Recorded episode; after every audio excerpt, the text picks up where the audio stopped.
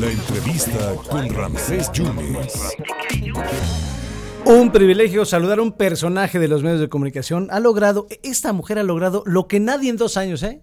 Hablar con el hermano de Andrés Manuel López Obrador. Hablamos de Pío López Obrador, la licenciada Mariel Ibarra Falcón, que es además directora de información política de la revista Expansión, está en el 97.7. Muchas gracias, Mariel, por esta oportunidad. Lograste lo que ninguno hemos podido en dos años. ¿Cómo estás?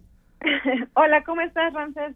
Un gusto saludarte y llegar a Jalapa, Veracruz, y a, todos sus escuchas. Mariel, ¿cómo viste eh, a, Pío? ¿Lo viste sincero? ¿Lo viste preocupado? Dice que él no cometió ningún delito, que sea una falta, que ya demandó a Loret de Mola. Ya hay reacciones de expresidentes en torno a tu entrevista. ¿Cómo lo viste? Claro, pues mira, te platico. Yo vi a un Pío López Obrador eh, algunas veces sereno, otras veces sí molesto eh, con la situación, eh, molesto por el tener que estar, eh, digamos, como que lidiando con esto, con estas eh, denuncias, con las que evidentemente ya quiere terminar y por eso el amparo que él interpone y gana para que la Fiscalía General de la República se pronuncie de una vez por todas, él dice, si se va a judicializar la carpeta de investigación o si no hay delito que perseguir y pues evidentemente eh, eh, se cierra, ¿no? Él dice, yo quiero que se investigue, pero estoy seguro de que no cometí ningún delito.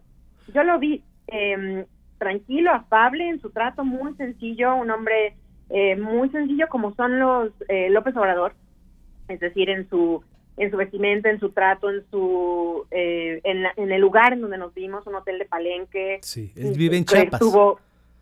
¿Cómo? Perdón. él vive en Chiapas, él vive en Palenque. Él vive en Chiapas, exactamente. Él vive en Tuxtla Gutiérrez, me platicaba.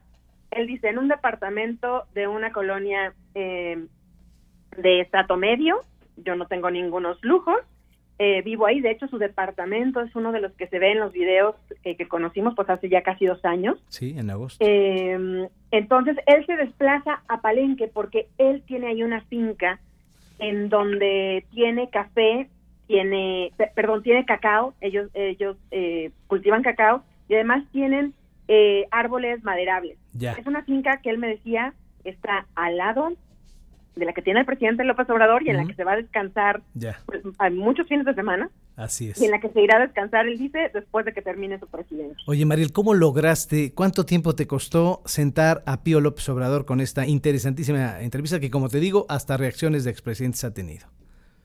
Pues mira, eh, tenemos un conocido en común, no, no Pío y yo, sino que más bien hay una persona que es conocida en común, pero con el abogado de Pío López Obrador.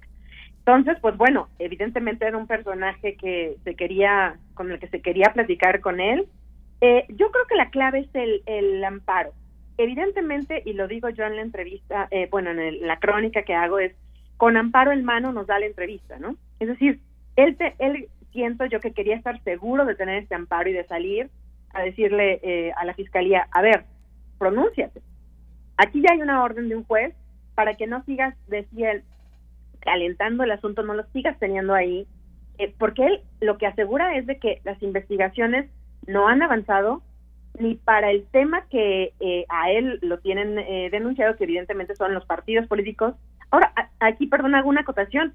Yo no sabía y seguramente muchos de nosotros o de periodistas y el, público en general no sabía que habían más de 300 denuncias en su contra. Yo, tampoco lo sabía. ¿eh? Más, perdón, más de 230. Eh, eh, el 300 no, más de 230. Sí. Eh, pero lo que me decían es que muchas veces pudieron haber sido como bots o, gente que estuvo haciendo denuncias, pero finalmente todas cayeron a una sola carpeta de investigación, claro. que es la que se abrió también cuando los partidos políticos PRD y PAN presentaron sus, sus denuncias. Bueno, sí. él dice y asegura que no se ha movido absolutamente nada de esa investigación. Nada. Que él fue a rendir su, eh, eh, hablar con el, incluso con el Ministerio Público, rendió su declaración por escrito, eh, cuatro hojas en realidad en las que no hace referencia al contenido de los videos, sino que él es muy enfático en decir los videos se grabaron de manera ilícita, entonces no pueden ser pruebas. Y sí.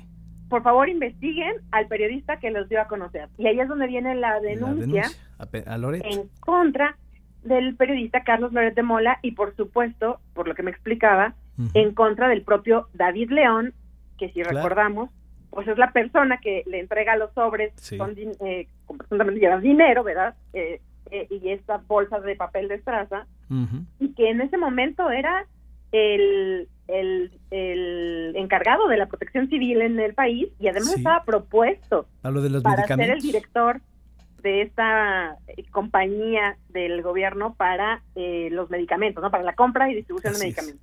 Eh, última eh, eh, punto, Mariel, porque sé que estás muy de tarea y agradecerte muchísimo. ¿Tú le crees que esto se lo platicó al presidente, que nunca le platicó de este asunto al presidente, que no ha platicado de esto con el presidente personalmente?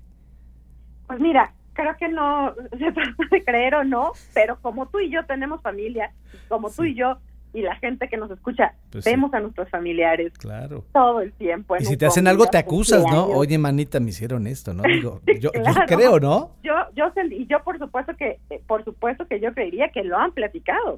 Claro. O sea, pues son hermanos. Pero él asegura que no, que no se ha platicado absolutamente nada de esto y que incluso no lo ve desde que se ganó el movimiento, ¿no? Por así acordarlo. Ahora, yo lo que sí vi es a un hombre, es la impresión con la que yo me quedo, ¿no? Eh, a un hombre alejado del presidente. Sí, claro.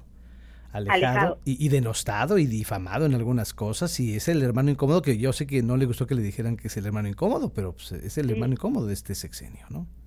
Sí, me dijo, yo le pregunto, oiga, ¿y Sí. qué piensa de que, pues, este, de que usted es el hermano incómodo, ¿no? O, Sí. cada que se hace referencia Se a actos de corrupción, pues se presente el video, se presente la imagen en donde usted está recibiendo bolsas, ¿no? Claro. Él me dice, es una estupidez, yo no soy, es aquel hermano incómodo co- como el de Carlos Salinas, ¿no? Así es. Mariel, te aprecio muchísimo, se te admira mucho, se te lee con mucha frecuencia en expansión, en expansión política. Muchísimas gracias por tu aportación y por esta exclusiva que le das al público del 97.7 y del 101.1. Ya para cerrar, ¿esperabas las reacciones de los dos expresidentes? Sí.